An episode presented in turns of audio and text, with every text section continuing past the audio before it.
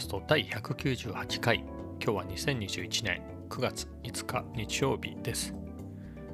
まあ、今日もねなんていうか、えー、朝5時薄暗く薄暗いじゃないな。薄明るくなった、えー、ぐらいの時間帯に、えー、コンビニに行ってですね朝ごはんを買って、えー、食べましたね。何食べたっけかな。もうね毎日のことでね忘れた。そうだ思い出した。トンテキトンテキ弁当的な名前のテキテキみたいな感じですけどトンテキ的な名前のお弁当を買ってこれね昨日見つけて新発売って書いてあったんでちょっと気になったんですけど、まあ、昨日は食べずに、えー、牛丼食べたんだったかな？ということで今日はちょっと食べてみようかなと思って、えー、買って食べてみました。まあ美味しいのは美味しかったですけどね、まあ、また買うかっつったらうん。まあ、買うかもしれないけれど、まあ、みたいな感じでしたね。で、他はね、他はまあ、他に買ったものって言ってもね、おやつをちょっと買ったぐらいだったんですけれど、あと何したかなっていうと、まあ、帰ってね、しばらくは起きてたんですね。午前中ぐらいは割と起きてたかな。その後昼寝しちゃって、えー、起きたら3時ぐらいでしたかね。3時ぐらいで、そこからまた昼寝したのかな。で、まあ5時、6時ぐらいになったんで、まあカフェ散歩はいいやっていうことで。まあやってないっていうのもね、米田コーヒー以外もやってない時間で、えー、先週、米田ね、3回ぐらい行ったんですよね、夜。なので、まあ別にいいかっていうことで行かずに、まあ昨日、えー、ちょっとね、あの、ローカルでもないようなところでね、えっ、ー、と、カフェにも行ったしっていうこともあり、えー、今日はいいですねっていうことで、でね、まあ、今日の話題って言えば F1 ですかね。オランダ GP。これ何年ぶりかなんですよね。ずっとやってなくて。えー、まあ、確かに僕が F1 を見始めた90年代ぐらいからで、オランダってやった記憶がないですもんね。あそうでしたね。今ちょっと、えネットで調べてみたんですけど、1985年で、え、騒音の問題から、え、中止になったっていうことでした。でね、オランダ人の、えー、マックス・フェルスタッペンがね、今、えーと、F1 で活躍してて、えー、ということで、そこから、えー、盛り上がって、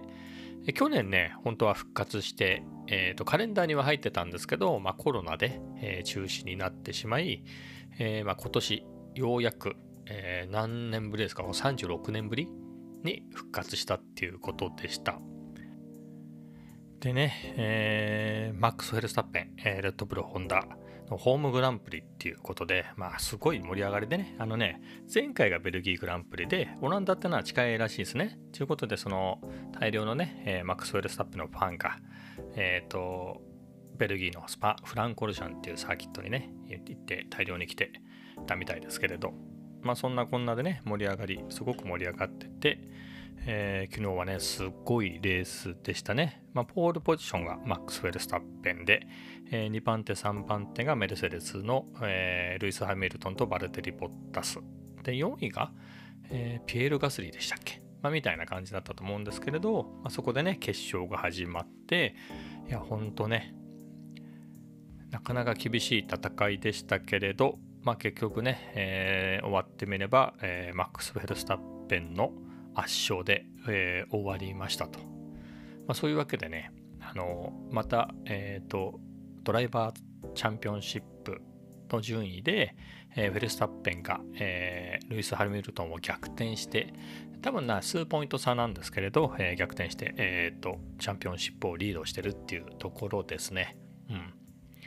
まあこれはね、運っていうか、そういうのもあっ、えー、後から言ってもしょうがないことなんですけれど、えー、第何戦だったかな、え、っと、第6戦のアゼルバイジャングランプリでしたかね。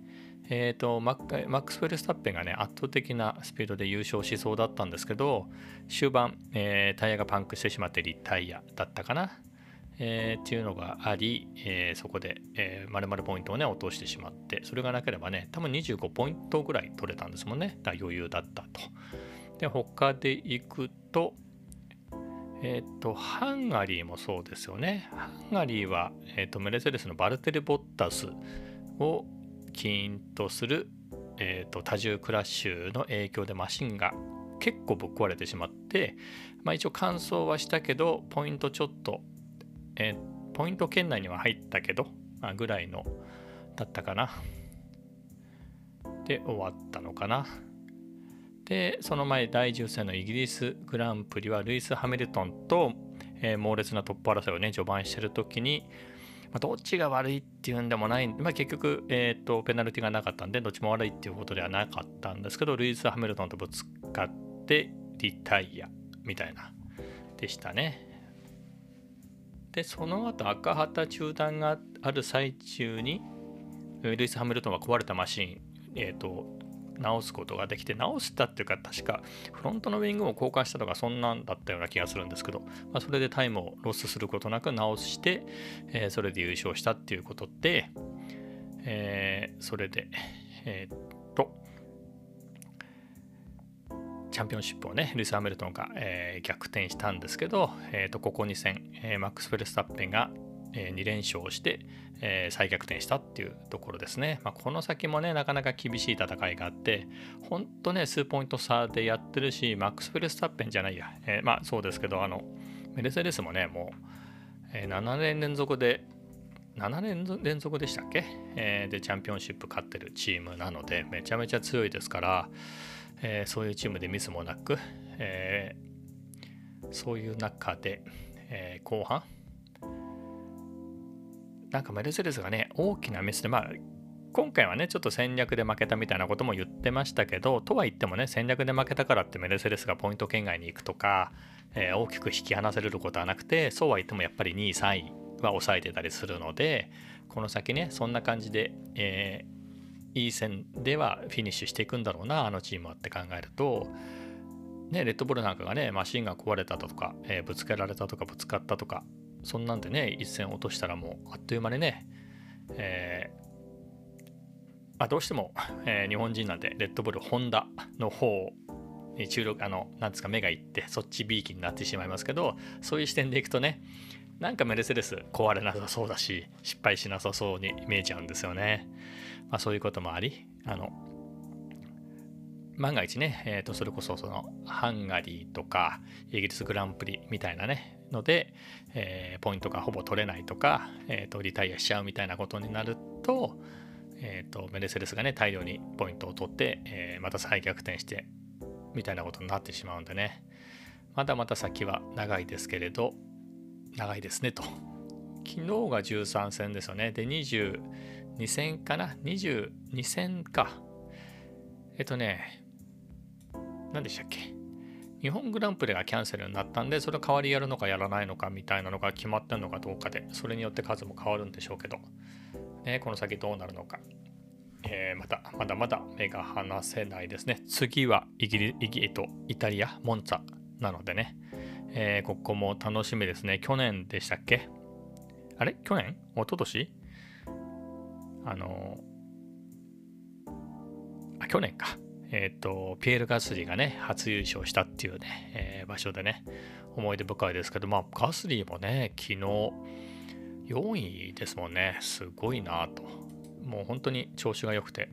なんであんなに速いんですかね？っていうぐらい速いですよね。だって、マシン的には、レッドブルの、レッドブルホンダの方が速いはずなのに、まあ、マシンにね、が合ってる合ってないっていうのもあるんであれですけど、まあ、セルジオ・ペレスよりね、えー、成績いいですもんね。まあ、すごいなと、えー、ただただ思ってしまいますが。まあそんなところでした。で、もう一個行くと、まあ、次かスポーツの話題でいくとパラリンピックがね、えー、閉幕しましたね。実は試合とかそういうの一切僕は見てなかった。まあ、ちょろっとは見ましたけどね。あの、オリンピックの時みたくずっとかじりついてみるみたいなことはなくて、まあ、オリンピックもかじりついたわけじゃなくて例えば柔道なりね何なりで卓球なりで決勝で もう決勝なの？とか、えー、そういう時にね、えー、見てたっていうのはあったんですけれど、まあ、パラリンピックは特に見てなかったですかね。うん。見てなかったかな。うん。でまあそれが終わってえー、もうほんとねオリンピックパラリンピックが、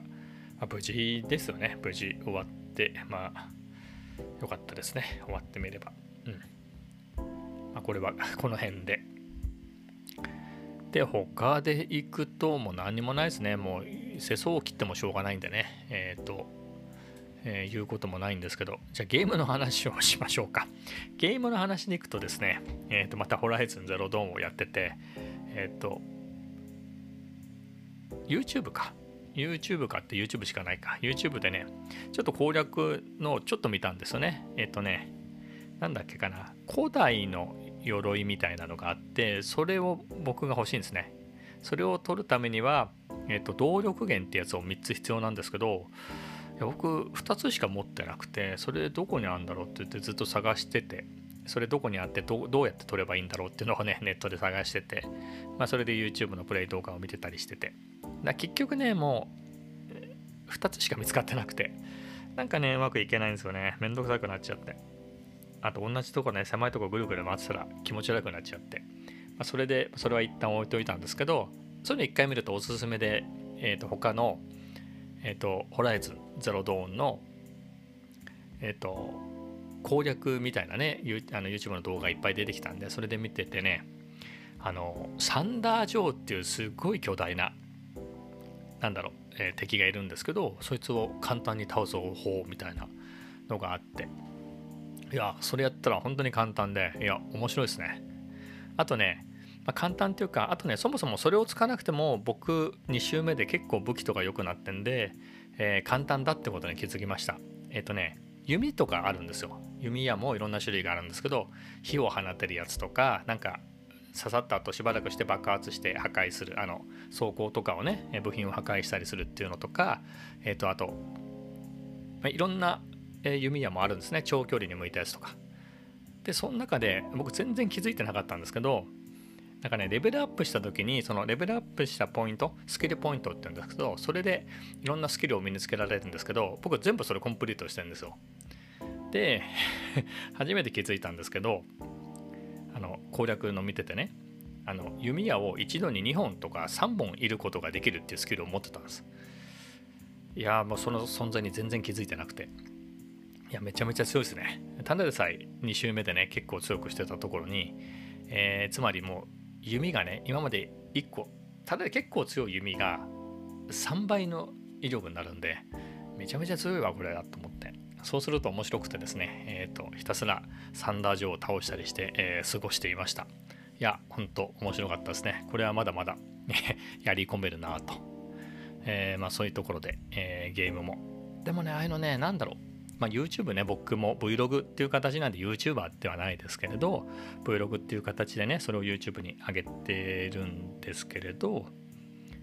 あの、攻略動画ってのはすごいですよね。才能がありますよね、ああいうのね、やるのってのは。だってまあ、キャプチャーはね、まあ、撮ればいいけど、そこをね、なんつうんでしょう、いい感じにテンポよくね、えっ、ー、と、うまく、えー、とプレイして、まあ、編集はできなくはないでしょうけど、そこにね、字幕入れてみたりとか、声を入れてみたりとかね、うん、なんか大したもんだなと。同じ動画をやってて、えー、思います、まあ、僕もねちょっとはプレイ動画みたいなの入れたいなとは思うんですけれどなんか面白くなる感じは全然ないですね。うまいわけでもないし、まあ、ほんとひたすら楽しんでるっていうのを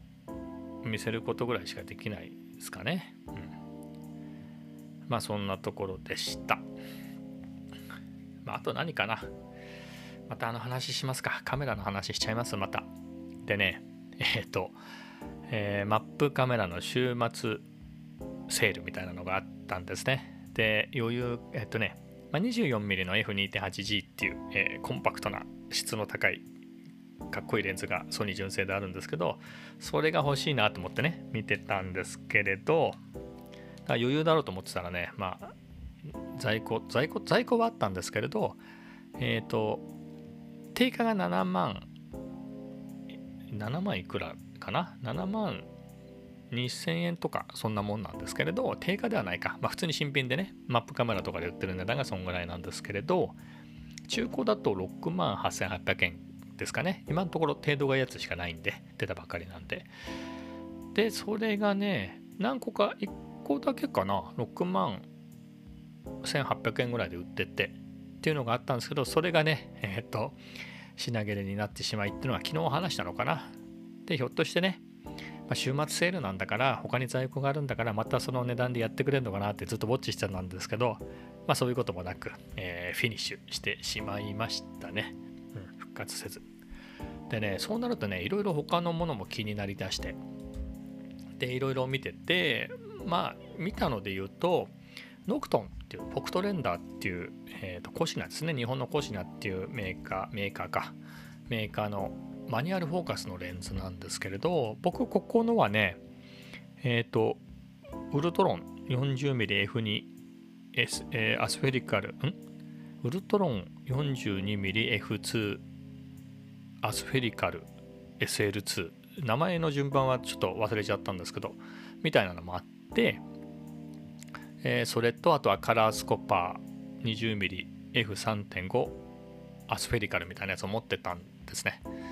えー、非常に、まあ、ウルトロなんかは特に気に入ってたんですけど、まあそういうので、えー、マニュアルフォーカスでね、質の高いやつを作ってるメーカーなんですけれど、これはね、前々からなんですけれど、あの、ライカ、えー、ライカ用の、えっ、ー、とね、ノクトンクラシック 40mmF1.4 っていうのがあってね、それがね、すごくかっこよくて、まあ、ライカのレンズってまあ、大体かっこいいと思うんですけど、えー、まあ、純正なんかね、めちゃめちゃ高いんですが、えー、何十万とかね、普通にするし、でも北斗レンダーは結構安めのが多くて、特にこのノクトンクラシックの 40mmF1.4 っていうのが、もう普通に、なんだろう、新品で、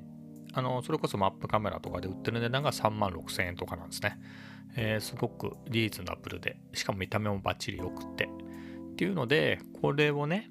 あのマウントアダプター経由でミラーレスにつけたいなとはずっと思ってたんです。あの、本当その何年もね。で、ただ僕が使ってたミラーレスが APS-C とか、えっ、と、あとはマイクロフォーサーズだったんで、かなりクロップされちゃうんでね、えー、マイクロフォーサーズだと半倍にな、2倍クロップされちゃうんで、40mm が 80mm に、APS-C だとね、えー、と 60mm になっちゃうので、えー、そういうこともあり、えーとまあ、クロップされるのは嫌だなっていうので使ってなかったんですが、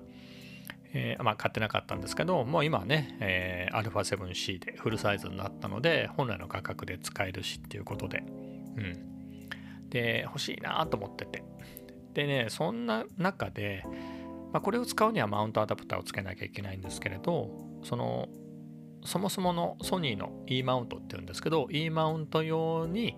えー、作られているノクトンっていうのもあるんですね。それが 40mm の F1.2 っていうのが同じ 40mm だとあって、まあ、35mm の F1.4 っていうのもあるんですけれど、まあ、40mm の F1.2 っていうのもあって、まあ、そっちはね、まあ、新品で8万ちょいするのかな ?9 万弱ぐらいかな ?8 万8000円ぐらいですかね。まあ、中古で7万8000円ぐらいなんですけれど、まあ、マウントアダプターとかもいらないし、えっ、ー、と、電子的に、えっ、ー、と、あのマニュアルフォーカスなんですけれど、電子的にあのえカメラとつながって、え制御できるので、まあ、絞りとかも全部手でやらなきゃいけないですけれど、その今どの絞りみたいな情報もちゃんといくし、え、あとは距離エンコーダーもあるんで、えっ、と、なんつうんですか。手ブレ補正なんかもかなり、えー、ちゃんと効くだと思うんですよね。えー、っていうのもあってね、そっちもいいなっていうのがあって、あと F1.4 じゃなくて F1.2 っていうのがね、昔僕ニコンの時に、えっ、とね、AI ニッコール 50mmF1.2S っていうレンズを使ってたんですけど、まあ、かなり面白い写りをするやつだったんで、まあ、ただね、その分、えーと、それよりはもう全然現代的なレンズだし、多分 50mm よりは 40mm、どうなんですかね、どっちが難しいのかよく分かりませんけど、まあ、現代に作られてるレンズなので、えー、まあ、割とね、えー、普通に、比較すると普通には映る。とはいえ、1.2とかね、えー、ちょっと無理してるレンズなので、えー、と独特の描写があって、まあ、そういうの面白いなと。で、それとね、えっ、と、あの、ノクトンクラシックっていうあの、ライカの M マウント用のやつ。見た目はね、まあ、どっちも好みですけど、まあ、金属製でね、質は両方高いんですけど、やっぱりすごくコンパクトなっていうところでいくと、ノクトンのクラシック、えー、ライカマウント用のですね、の方がかっこよくて、まあね、マウントアダプターも、えっとね、普通の安いマウントアダプターを使っちゃうと、あのレンジファインダー用のね、ライカ用のレンズなので、えー、最短撮影距離が70センチとかなんでかなり離れないと撮れないんですね。あの近くのものは、えー、なのでコーヒーとか撮るのかなりきつそうだなっていうのがあるんですけれどそこをねそのマウントアダプター側にもヘリコイド、えー、ピントの合わせる機能がついててっていうマウントアダプターがあるんですね。えー、っとそれを使うともうかなりよれてね、えー、非常に普通に使えるようになるんでまあせっかくね、えー、僕カフェとか毎日行ってますからね、えー、そういった 40mm の F1.4 とかいうレンズを買ったら、えー、コーヒーとかも撮りたいしってなるとマウントアダプターもヘリコイド付きのやつにした方がいいなと。でね、まあ、どこまでこだわるかなんですけれどマウントアダプターもねまあ、こんぐらい出しておけばとりあえずいいんじゃないのっていくと、まあ、何千円かで買えるんですけれど、ヘリコイド付きだと1万2000円ちょっとぐらいなんですかね。安いやつでも。つうのがね。ってなると、新品同士で買うと、まあ5万はいかないけれど、みたいな値段帯。うん、っていうところですよね。うんまあ、そこで、どうしたもんかなと。えー、っていうのが悩みですね。まあ、うだうだ悩んでても、でね、もう一つ悩みが、えーとまあ、クラシックの方がかっこいいなと思って、こっちかなとは思うんですけれど、これが最初の方に言ったマルチコートとシングルコートで、まあ、マルチコートの方が写りは、まあ、レンズとか基本的なところは一緒なんですけど、コーティングが違って、まあ、シングルコートの方が多分なんだろう逆光に弱いとか、まあ、多分マルチコートでも逆光に弱いと思うんですけれど、まあ、シングルコートの方がより癖があるっていうか昔ながらの感じなので、まあ、どうせねそういうのを買うならシングルコートの方がいいんですけどこれがなんかどこも在庫がないんですよね。マルチコートは新品で普通に普通にっていうかまあ売ってるんですけれどシングルコートが全然売ってなくてね同じ値段だったらねその癖のある面白い方が欲しいなと思ってまあ実際買ったらそんなに変わんないかもしれないんですけどちゅうところもあり。まあでも中古でねマップで見てたら3万円っていうのがありましたね。1個だけ3万円っていうのがあって、他がソールドアウトなんで、他が普通いくらなのかがわかんないんですけど、まあ、ちょっと使い込んでる、えー、個体みたいで。こういうのってね、本当に新品が3万6千円でしょ？じゃあ、備品でも3万3千円ぐらいだったような気がするんですよ。だったらね、3000円の差で、えー、まあ、ガタガタっつったらなんですけど、あの、使い込んだやつを3万円で買うのか、えー、もう1割アップして、えー、備品を買うのかじゃあさらにもう3000円出して新品買うのかみたいなとこ考えるとねうんいやななかなか悩ましいですよね。うん。まあ、みたいなところもありで戻ると合わせると5万円でしょ。で最初に言ってたあの 24mm の F2.8G あれね、コンパクトで見た目すごいかっこいいやつ。あれオートフォーカスですからね。バリバリ動画も、えー、ちゃんと撮れるやつが中古ですけどね、えー、備品で6万1800円でね、セールで売ってましたからね。今、6万8000円ぐらいになっちゃいましたけど。うん、どうしたもんか、みたいなとこで。まあ、そんなことをね、連日行ったり来たり考えたりするのがね、非常に楽しいですね。えー、まあ、連日カメラの話ばっかりしてますけれど、えー、今日はこの辺